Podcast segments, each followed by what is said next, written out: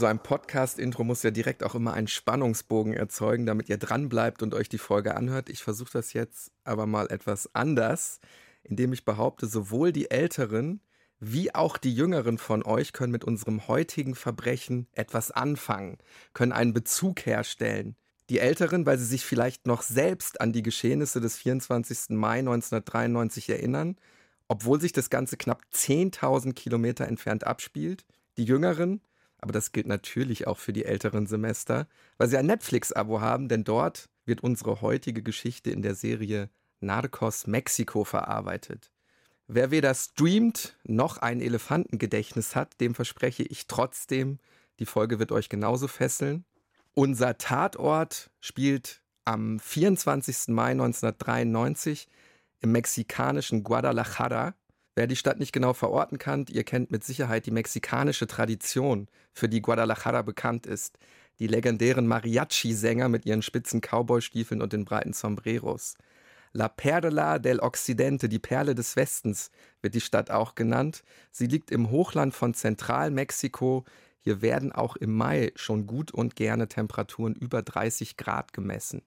Das Verbrechen, das du jetzt so schön angeteasert hast, das findet nicht direkt in der Stadt statt, sondern eher am Flughafen der Metropole. Übrigens, Guadalajara, 1,5 Millionen Einwohner, also keine kleine Stadt, schon eine Metropole. An diesem Flughafen fallen auf einmal Schüsse. Und wenn man jetzt hört, Flughafen, Schüsse, denkt man vielleicht direkt an einen Anschlag. Was aber dagegen spricht, es handelt sich hier um zwei Gruppen, die aufeinander feuern. Und diese Schießerei, die verlagert sich dann recht schnell nach draußen, also das Außengelände des Flughafens und dadurch vor allen Dingen auf dem Parkplatz, wo fast 20 Autos regelrecht durchlöchert werden. Die örtliche Polizei wird später automatische Waffen, kugelsichere Westen, Magazine und sogar Handgranaten finden. Und richtig durchsiebt wird vor allen Dingen ein weißer Ford. 14 Schüsse werden auf den abgegeben. Das ist eine schicke amerikanische Luxuslimousine. Übrigens auch ein beliebtes Fabrikat bei mexikanischen Drogenbossen, die in Guadalajara häufig gesehen werden. Weil und da kommen wir jetzt gleich drauf, die Stadt ist ein wichtiges Zentrum für den mexikanischen Drogenhandel. In dem Weißen Fort sitzt aber gar kein Drogenboss, sondern Kardinal Juan Jesus Posadas Ocampo. Der ist hier, um einen päpstlichen Gesandten abzuholen. Während der Kardinal von den Kugeln in der Brust getroffen wird, sitzt eine andere Person nicht weit entfernt in einem grünen Buick. Sein Name ist Joaquín Archivaldo Guzmán Loera wegen seiner untersetzten Figur und Körpergröße von gerade mal 1,68 Meter ist er seit seiner Kindheit aber eher unter einem anderen Namen bekannt, El Chapo, der Kleine. Der verschwindet jetzt in dem Durcheinander auf dem Parkplatz, steigt um in ein Taxi und rauscht davon.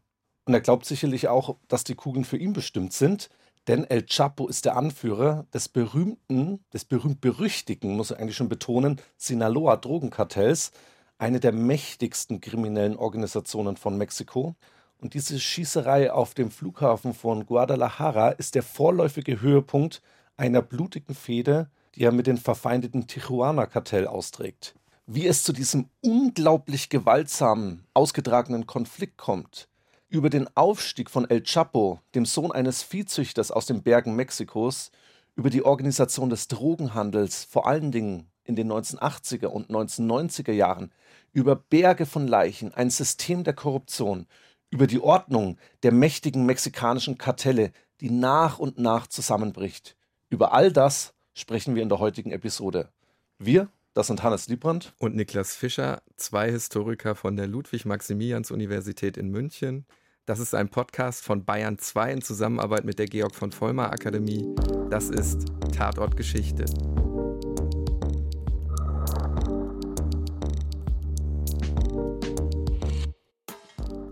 El Chapo wird am 4. April 1957 geboren und kommt aus La Tuna. Das ist ein kleines, ich würde schon fast sagen, Minidorf mit gerade 200 Bewohnerinnen und Bewohnern hoch in den Bergen der Sierra Madre Occidental im Bundesstaat Sinaloa. Die Menschen leben hier in wirklich äußerst bescheidenen Verhältnissen. Kleine Hütten, es gibt eigentlich noch nicht mal so einen richtigen Fußboden. Die Erde wird da einfach festgetrampelt.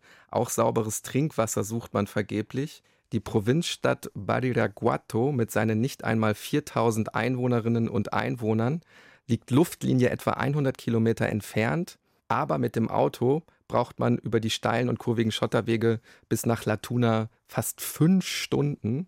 Das Gebirge, das können wir also festhalten, ist eine eigene Welt. Der Staat und seine Ordnungshüter verirren sich eigentlich fast nie hierhin.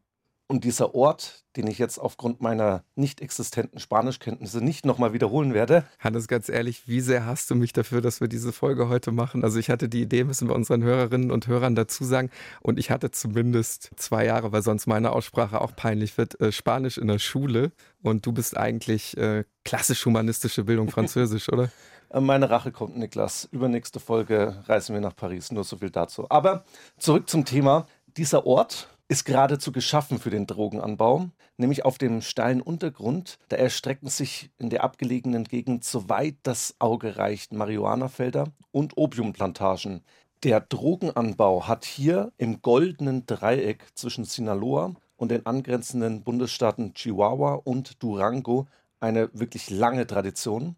El Chapos Vater ist zwar offiziell Viehzüchter, aber auch er verdient sein Geld insbesondere auch mit dem Anbau von Schlafmohn, aus dessen Milchsaft dann von unreifen Samenkapseln das Rohopium gewonnen wird. Mit der Landwirtschaft allein könnte die Familie mit ihren sieben Kindern aber nicht leben. Du hast es ja vorhin schon angesprochen, das Leben dort ist hart. El Chapos Vater ist auch sehr gewalttätig und schlägt seine Kinder. Und es gibt auch keine Schule in Latuna. El Chapo und andere Kinder werden von Freiwilligen deshalb unterrichtet. Spätestens als Teenager müssen sie dann sowieso auf die Opiumfelder, die nochmal weiter oben in den Bergen liegen. Das Rohopium wird dann in größere Städte gebracht. Ein wichtiger Umschlagplatz ist dabei vor allem Culiacan, die Hauptstadt von Sinaloa. Sinaloa ist insgesamt als Bundesstaat recht gut gelegen für das Drogengeschäft. Die Pazifikküste ist zugänglich. In den Bergen kann man leicht verschwinden, sich gut verstecken. Und deshalb, Niklas, ist es ja wahrscheinlich auch überhaupt kein Zufall, dass nahezu alle Bosse der mächtigen mexikanischen Kartelle aus Sinaloa kommen also den gebirgigen Norden des Bundesstaates, in dem jetzt auch El Chapo aufwächst. Dazu kommt, dass es ganz generell in der Gegend wenig legale Arbeitsplätze gibt, also fast kein Job, der nicht mit dem Drogenhandel zusammenhängt. Und auch El Chapo entscheidet sich schon als Teenager, wie eben so viele andere, selbst ein Narco zu werden. So nennt man im Grunde alle, die im Drogengeschäft tätig sind, vom Laufburschen bis zum Boss nach ganz oben. Er heuert dann bei einem lokalen Drogenboss an und kann sich recht schnell beweisen und nach oben arbeiten. Einer, der dabei auf ihn aufmerksam werden wird im Laufe der Zeit, das ist Felix Gallardo.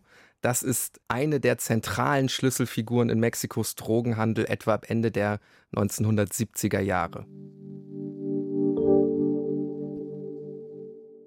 Der Spitzname, das ist ja auch so typisch für Drogenkartelle, allgemein auch für organisierte Kriminalität, dass sie so Spitznamen haben, von Felix Gallardo ist El Padrino. Und das ist sicherlich auch nicht zufällig gewählt.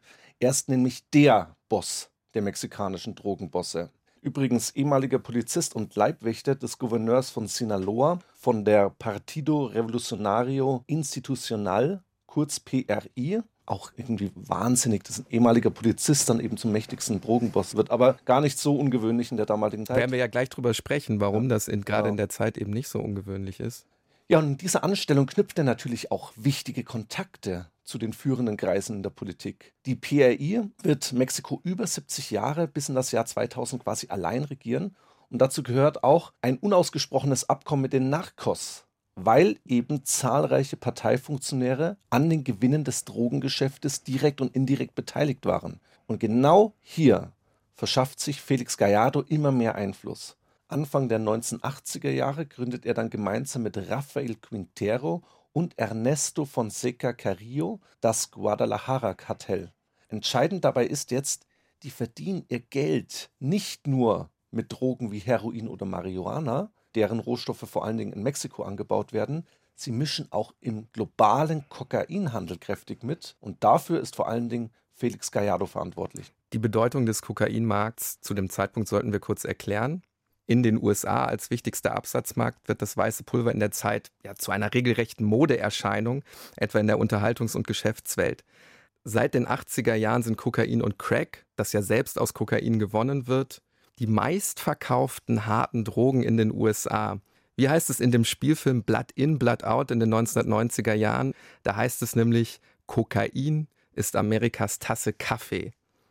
Das Kokain wird aber nicht in Mexiko angebaut, sondern in den Andenländern, weil hier eben die Kokasträuche wachsen.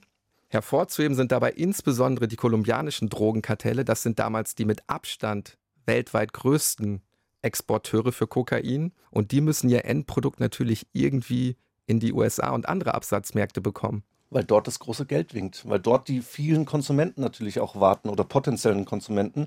Jetzt stellt sich die Frage, wie kommt der Stoff von Kolumbien in die USA? Und das geht sehr lange über die Karibik. Aber im Rahmen des von den USA geführten War on Drugs werden die Karibikstaaten zunehmend unbedeutender, beziehungsweise ihnen wird ja quasi politisch das Wasser abgegraben. Insbesondere die US-Antidrogenbehörde, die EA, ist da sehr aktiv.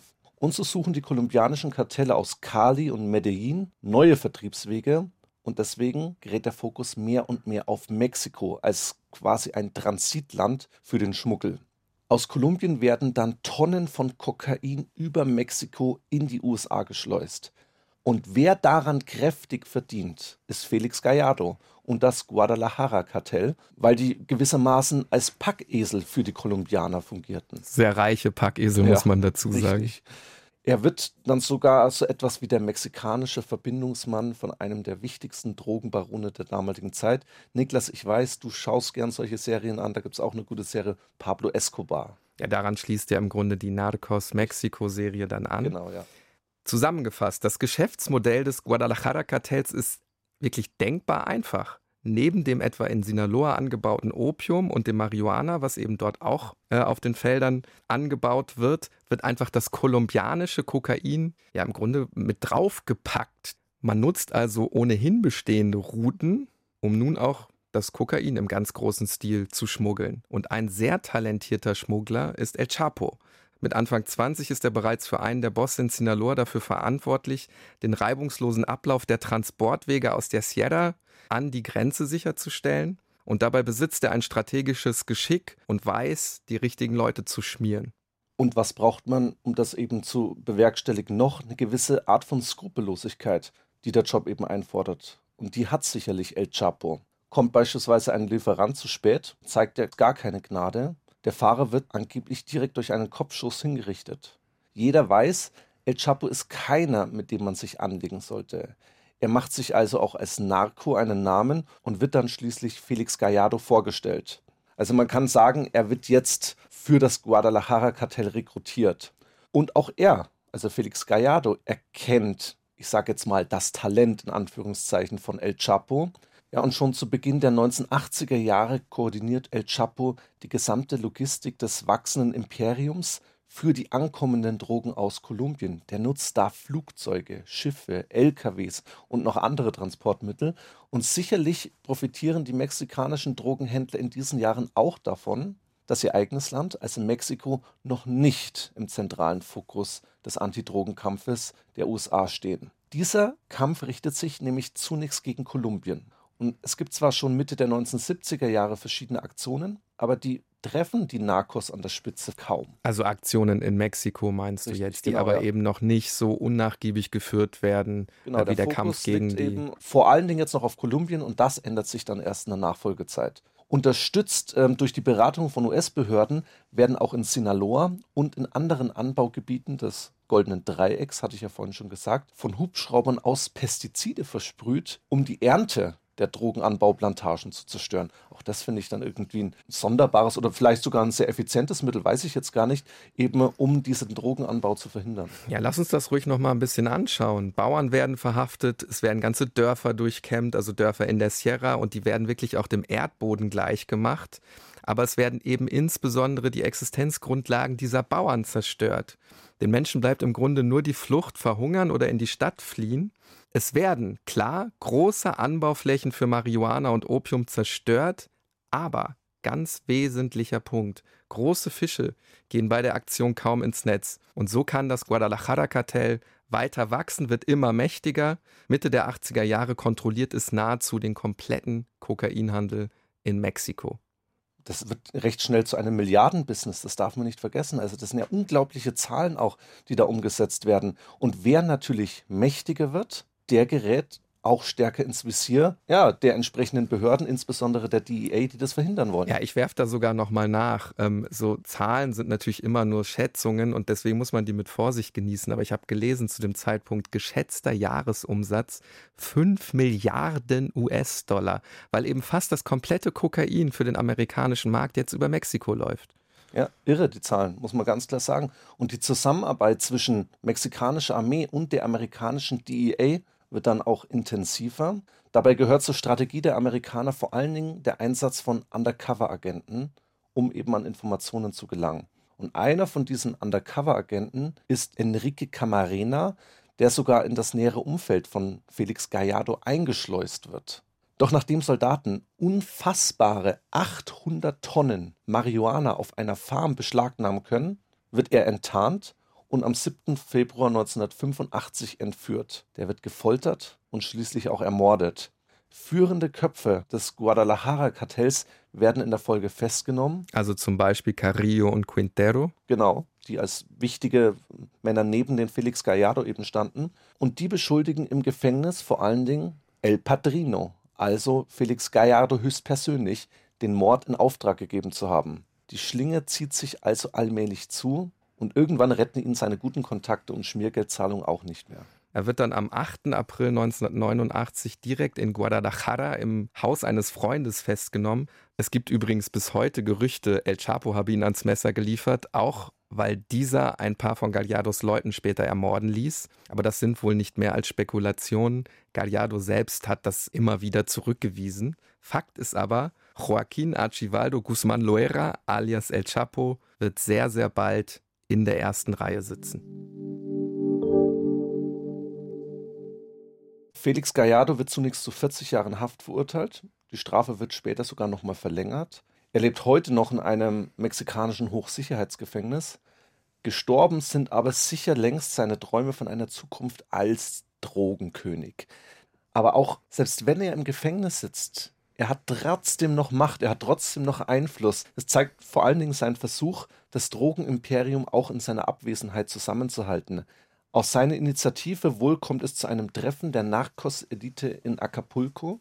Das ist eine mexikanische Küstenstadt an der Pazifikküste, bei der eigentlich nicht weniger als die Neuordnung der mexikanischen Drogenwelt beschlossen wird. Dabei wird vor allen Dingen das Schmuggelgeschäft aufgeteilt, nicht nur um die Geschäfte effektiver zu betreiben, weil kleinere Gebiete eben besser kontrolliert werden können. Es geht vor allen Dingen auch darum, die Gefahr einer Zerschlagung der ganzen Organisation kleiner zu halten, indem man das Geschäft auf mehrere Köpfe verteilt. Es entstehen dabei die sogenannten Plazas, äh, frei übersetzt jetzt der Rasen, auf dem operiert werden soll. Was sind diese Plazas? Fest eingegrenzte Einflussgebiete mit Handelsrouten und Umschlagplätzen. Schauen wir uns diese mal geografisch etwas genauer an. Wir sehen dann nämlich, wie strategisch die Gebiete entlang der Grenze zu den USA aufgeteilt werden. Erstens das Gebiet direkt am Golf von Mexiko ganz im Nordosten. Dann reisen wir weiter über 1000 Kilometer tief ins Landesinnere hinein, bis zweitens nach Ciudad Juárez im Bundesstaat Chihuahua. Das amerikanische El Paso ist von hier nur übrigens einen Steinwurf entfernt, also wieder wichtige Route nach Texas. Hier regiert der sogenannte Herr der Lüfte. Äh, warum wird er so genannt? weil der mehrere Fluggesellschaften betreibt und er nutzt seine Boeings 727 dafür, die Drogen direkt aus Kolumbien nach Chihuahua zu fliegen. Nach einem Zwischenstopp heben die Flieger mit Tonnen von Drogen dann ab in Richtung der USA, aber die kommen dann nicht leer zurück, sondern die nehmen das Drogengeld mit für den Herr der Lüfte und das sind gut und gerne mal 60 Millionen Dollar pro Flug. Auch das muss man sich einfach nochmal vorstellen. Unglaubliche Dimension. Gehen wir aber zurück zu den Plazas. Es geht weiter Richtung Westen. Drittens dann der Bundesstaat Sonora. Hier geht es um die Kontrolle der Transportwege in das angrenzende Arizona. Dann ganz im Nordwesten an der Pazifikküste Mexikos. Viertens Tijuana. Tijuana sollten wir uns auch ein bisschen näher anschauen.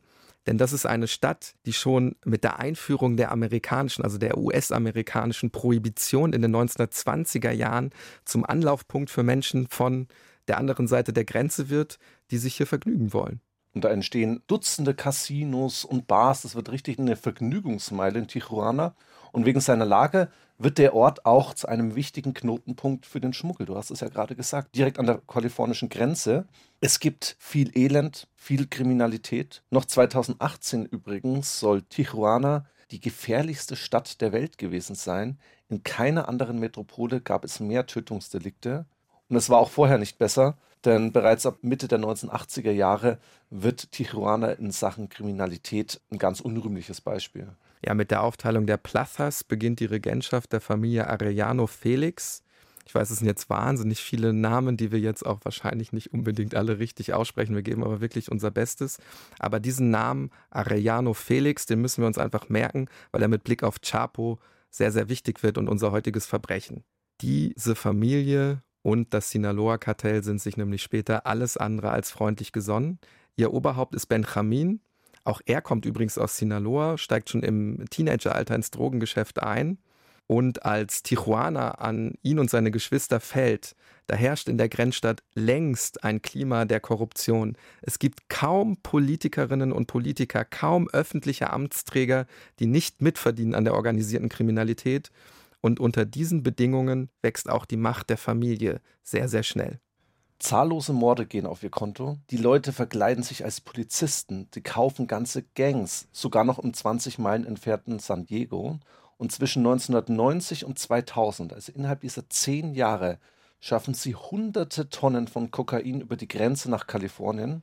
Und all das ohne irgendwie fürchten zu müssen, dafür belangt zu werden. Laut Informationen der DEA, also der Antidrogenbehörde der USA, schaffen sie eine Art Korruptionssystem, indem sie jeden kaufen, vom Polizisten über den Regierungsbeamten bis zum General. Jeder, der ihnen drohte nahe zu kommen. Allein diese Schmiergelder, die da täglich quasi aufgewendet wurden, sollen sich auf mehrere hundert Millionen Dollar monatlich belaufen. Jetzt ziehen wir mit unseren Plazas noch einmal weiter Richtung Süden. Ich habe es jetzt auch gerade schon ein wenig angeteasert, denn jetzt sind wir wieder zurück bei unserer eigentlichen Geschichte. Fünftens der Bundesstaat Sinaloa, bei dem vor allem El Chapo und Ismael Zambada Garcia, genannt El Mayo, die nächsten Jahre bestimmen werden. El Mayo ist in der gleichen Gemeinde wie El Chapo in Sinaloa aufgewachsen und schon als Jugendlicher im Drogenbusiness. Beide sind äußerst ehrgeizig und bauen den eigenen Machtbereich nach und nach aus. Denn was sich mit der Verhaftung von Felix Gallardo zeigt, es entstehen schnell Konflikte um mehr Einfluss und die Föderation der Plazas zerfällt in mehrere gegeneinander kämpfende Kartelle. Mittendrin El Chapo und El Mayo, die Bosse des neu entstehenden Sinaloa-Kartells. Im Vergleich zu den anderen Plazas ist die Lage im Bergland, ich sage jetzt mal strategisch nicht unbedingt ideal, aber El Chapo und seine Leute sind erfinderisch. Die kaufen und klauen Flugzeuge, übrigens auch von der Regierung. Sie bestechen Lkw-Fahrer, die sowieso in der Richtung der USA unterwegs sind. Es werden Autos umgebaut, die Hohlräume werden ausgenutzt, um dort Drogen zu transportieren. Es werden Drogen in Reifen versteckt und für die Drogen aus Kolumbien, die an der Pazifikküste ankommen, werden überall zentrale Anlaufstellen eingerichtet.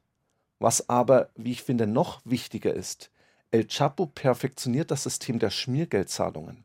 Dafür beschäftigt er ein ganzes Team von Anwälten.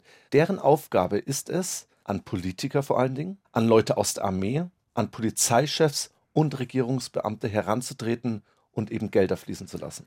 Diese systematische Infrastruktur der Korruption wird aber noch ergänzt durch Bündnisse entlang der Drogenrouten. Lokale Drogenbosse werden bezahlt, auch Ortspolizisten, die dafür bezahlt werden, wegzuschauen, wenn die Drogen ankommen. Ja, Niklas, das liegt ja vor allen Dingen auch daran, dass die nicht viel Geld verdienen. Also mexikanische Polizisten. Die verdienen ja bei weitem nicht so viel wie beispielsweise ihre amerikanischen Kolleginnen und Kollegen auf der anderen Seite der Grenze. Und deswegen sind viele auch anfällig für Schmiergeldzahlungen, weil sie innerhalb kürzester Zeit so viel bekommen würden, wie sie irgendwie jahrelang arbeiten müssten in Mexiko. Das ist natürlich ein ganz wesentlicher Punkt. Es macht natürlich El Chapo es auch leicht, sich dieses System der Schmiergeldzahlungen dann nach und nach anzueignen. Es gibt wirklich kaum jemanden, der sich nicht die Taschen füllen lässt.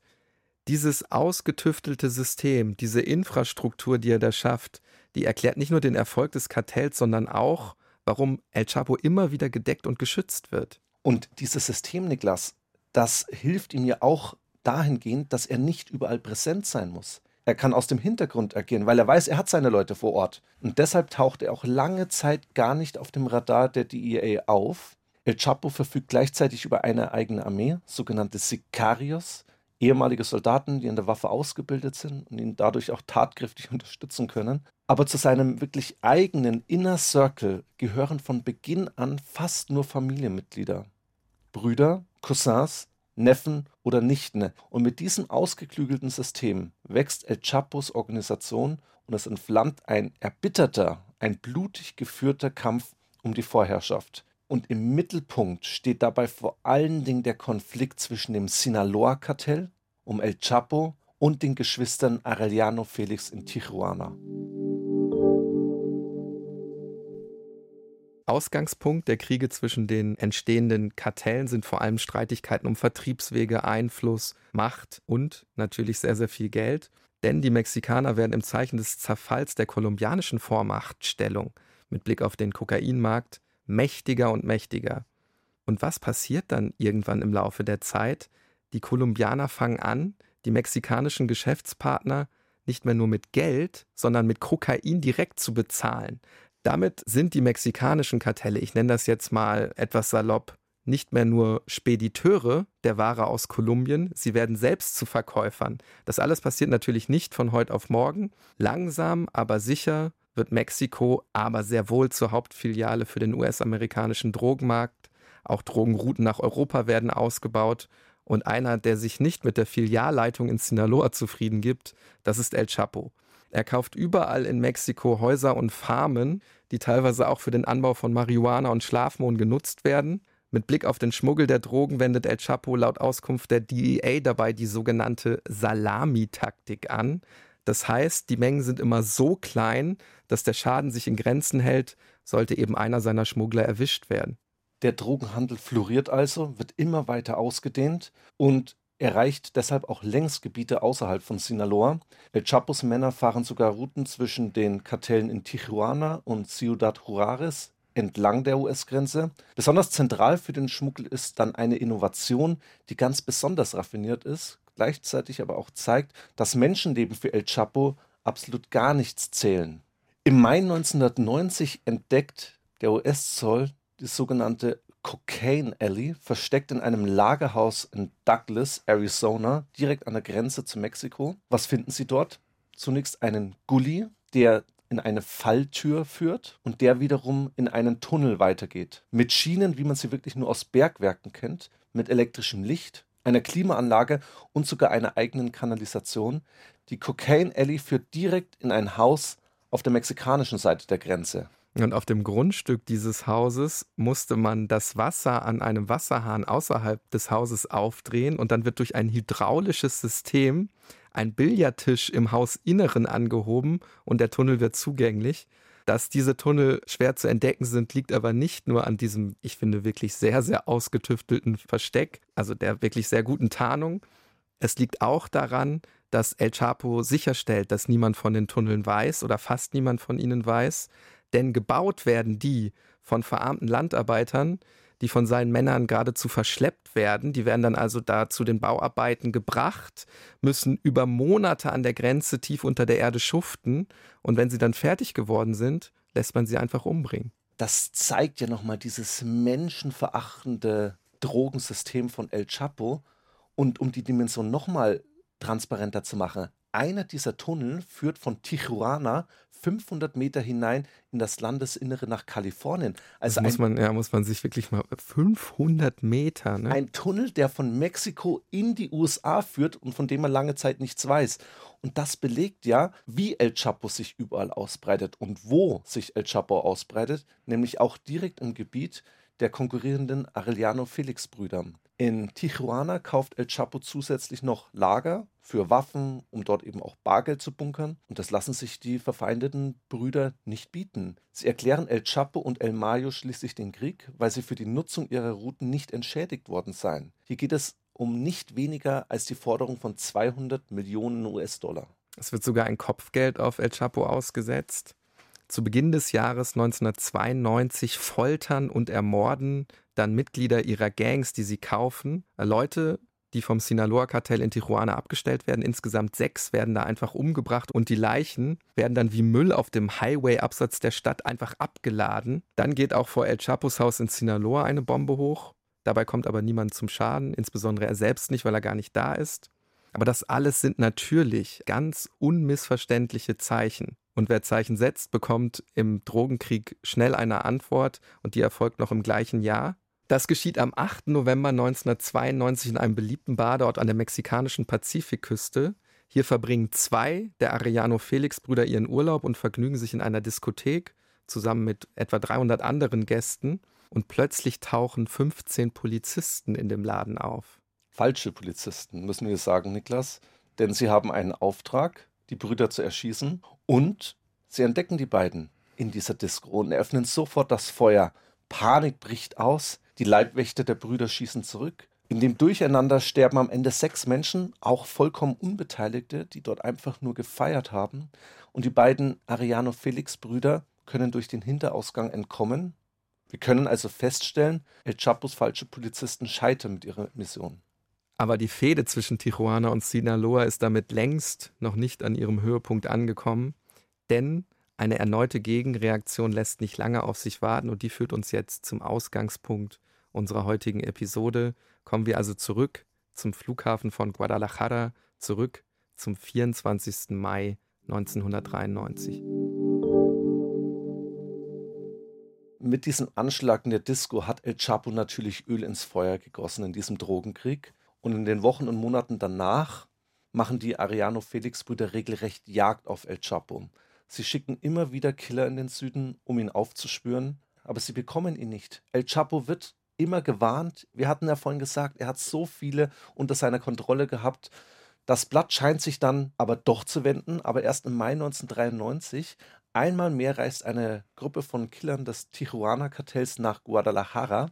Mit dabei ist jetzt auch einer der Ariano Felix-Brüder höchstpersönlich. Tag für Tag durchforstet er mit seinen Leuten die Stadt, doch El Chapo ist vorsichtig, checkt immer gleichzeitig in mehrere Hotelzimmer ein und wechselt auch diese Hotels immer, um überhaupt keine Spuren zu hinterlassen. Dann am 24. Mai erhält dieser Bruder die Nachricht, El Chapo habe sich ein Flugticket gekauft und befindet sich direkt am Flughafen von Guadalajara.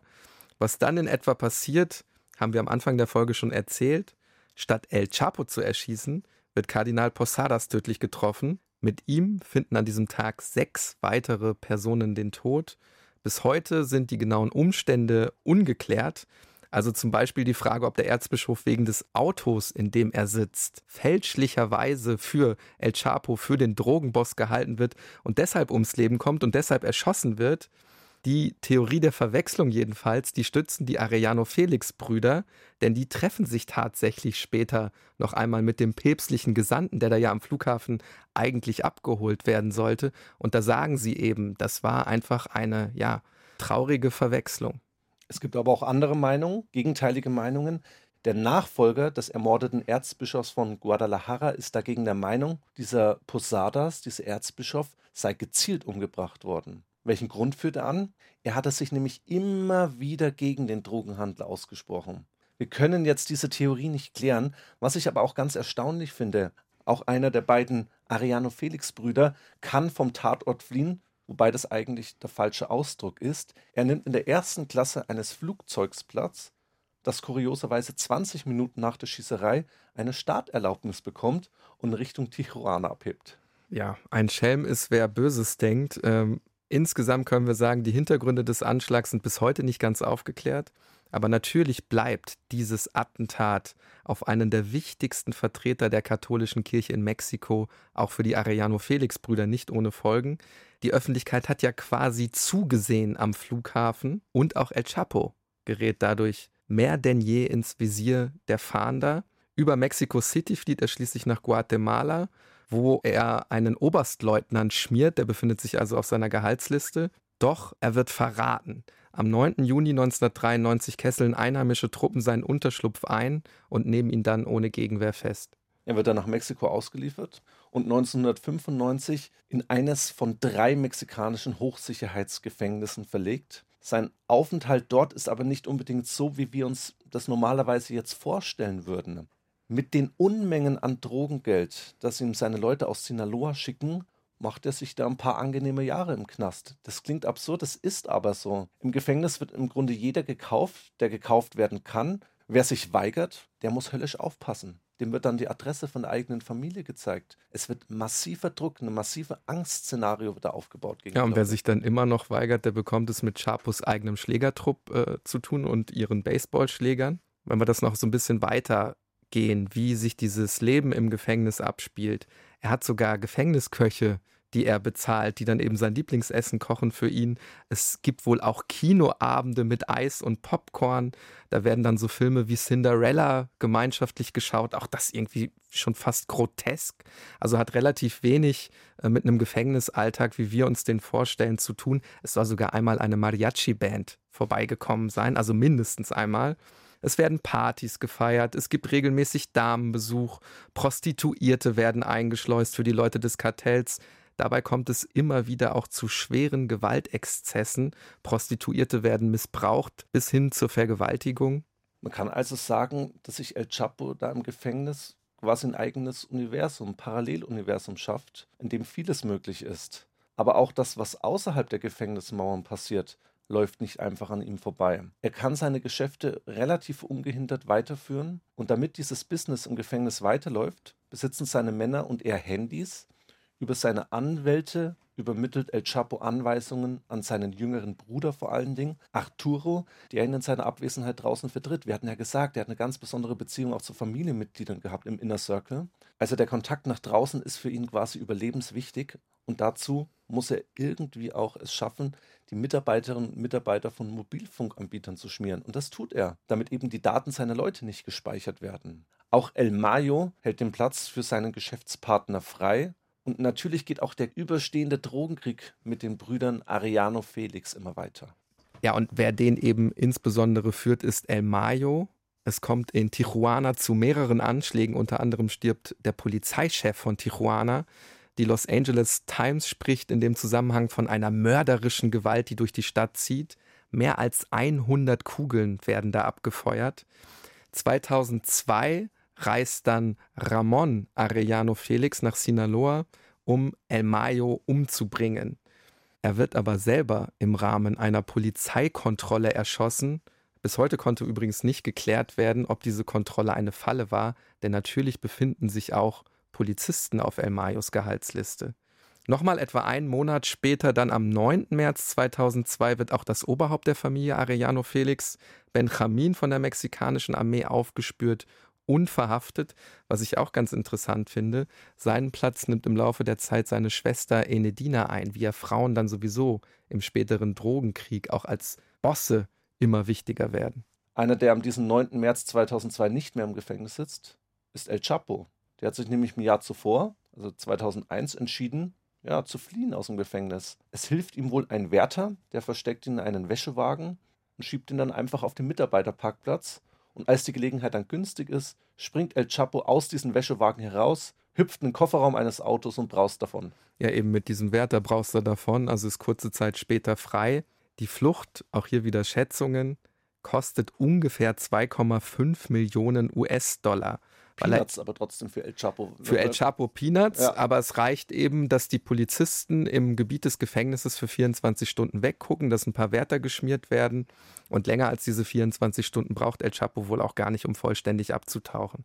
Es gibt sogar noch eine andere These dieser Flucht, die wir auch noch kurz besprechen möchten. Und nach dieser These ist El Chapo gar nicht geflohen, sondern einfach aus dem Gefängnis spaziert weil er den ehemaligen mexikanischen Präsidenten Vicente Fox bestochen haben soll. Das klingt jetzt sehr abstrus, aber ich spreche jetzt für mich, Niklas. Nachdem, was wir jetzt alles gehört haben, würde es mich jetzt auch nicht wundern. Vielleicht gehört es zu den Legenden, die sich bis heute um El Chapo ranken, aber wir können auf jeden Fall feststellen, seine erste Flucht aus dem Gefängnis macht ihm spätestens jetzt zum meistgesuchten Verbrecher Mexikos. Zum Zeitpunkt des ersten Ausbruchs, also um die Jahrtausendwende, sind die kolumbianischen Kartelle längst zerschlagen und damit werden eben die mexikanischen Bosse zu den Vorreitern im internationalen Drogenhandel. Aber in dieser Zeit zerfällt dann auch die Jahrzehnte andauernde Alleinherrschaft der Partei PRI. Sie wird von der politischen Macht verdrängt und damit gerät auch das Gleichgewicht der Korruption zwischen Politik,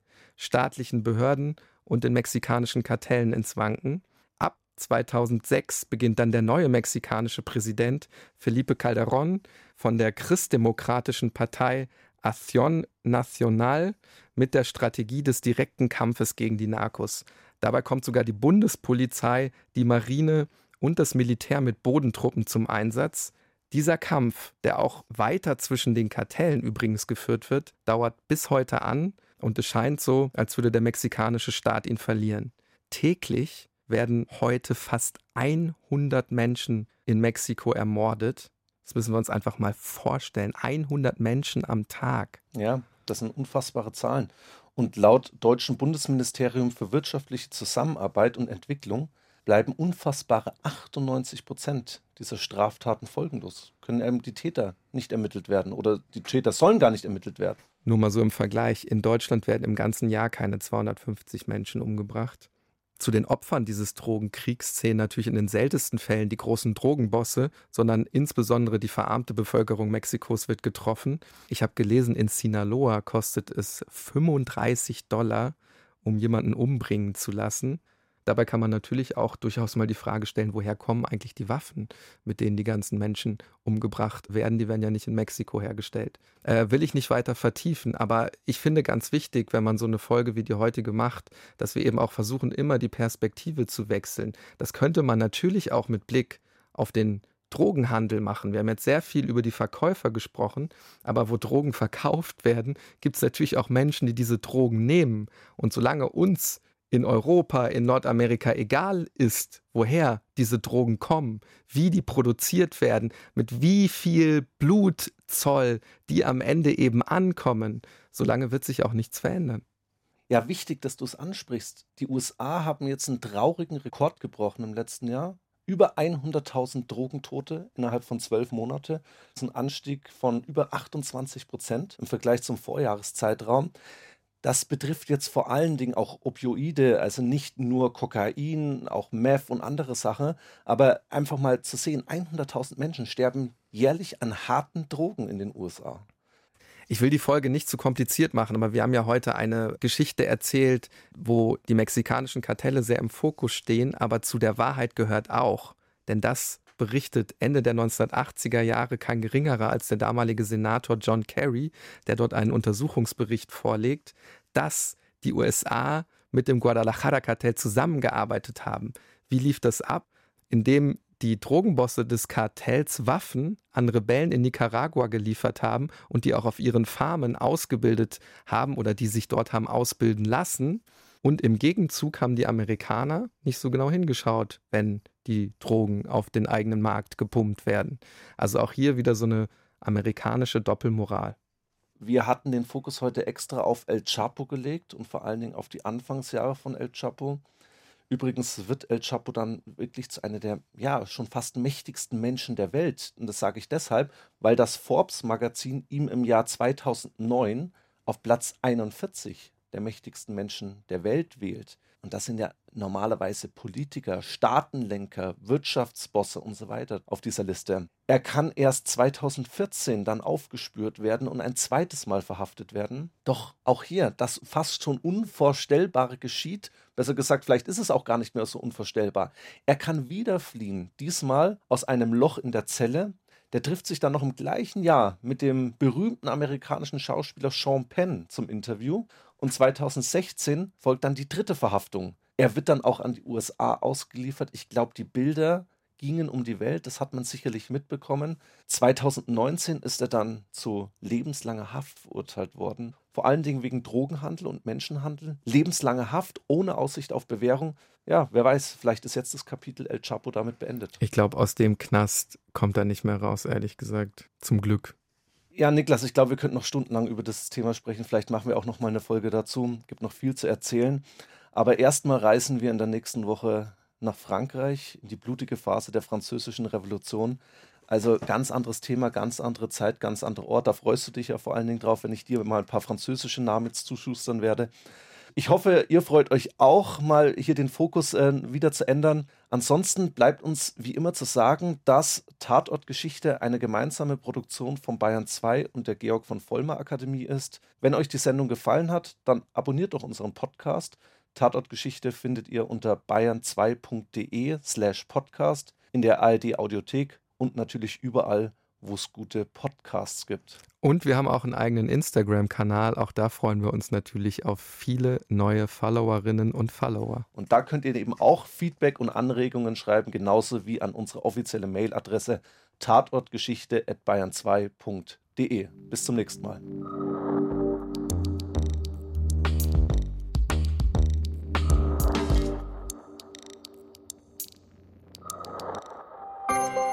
Wenn euch dieser Podcast gefallen hat, dann gefällt euch vielleicht auch dieser Podcast. Der große Bruder ist unfehlbar und allmächtig. 1984. George Orwells Klassiker der dystopischen Literatur als Podcast. Unser Wissen, unser Glück verdanken wir seiner Führung und Inspiration. Der große Bruder wird nie sterben. Überwachung und Geschichtsfälschung in einem totalitären Großstaat. Gedankendelikte lassen sich nicht ewig geheim halten. Nein, mein Lieber. Für ein paar Jahre kann man eventuell so durchrutschen, aber früher oder später, da schnappen sie ein.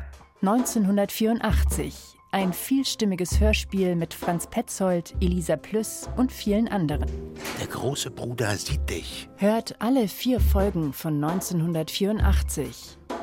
You've got two. Jetzt überall, wo es Podcasts gibt.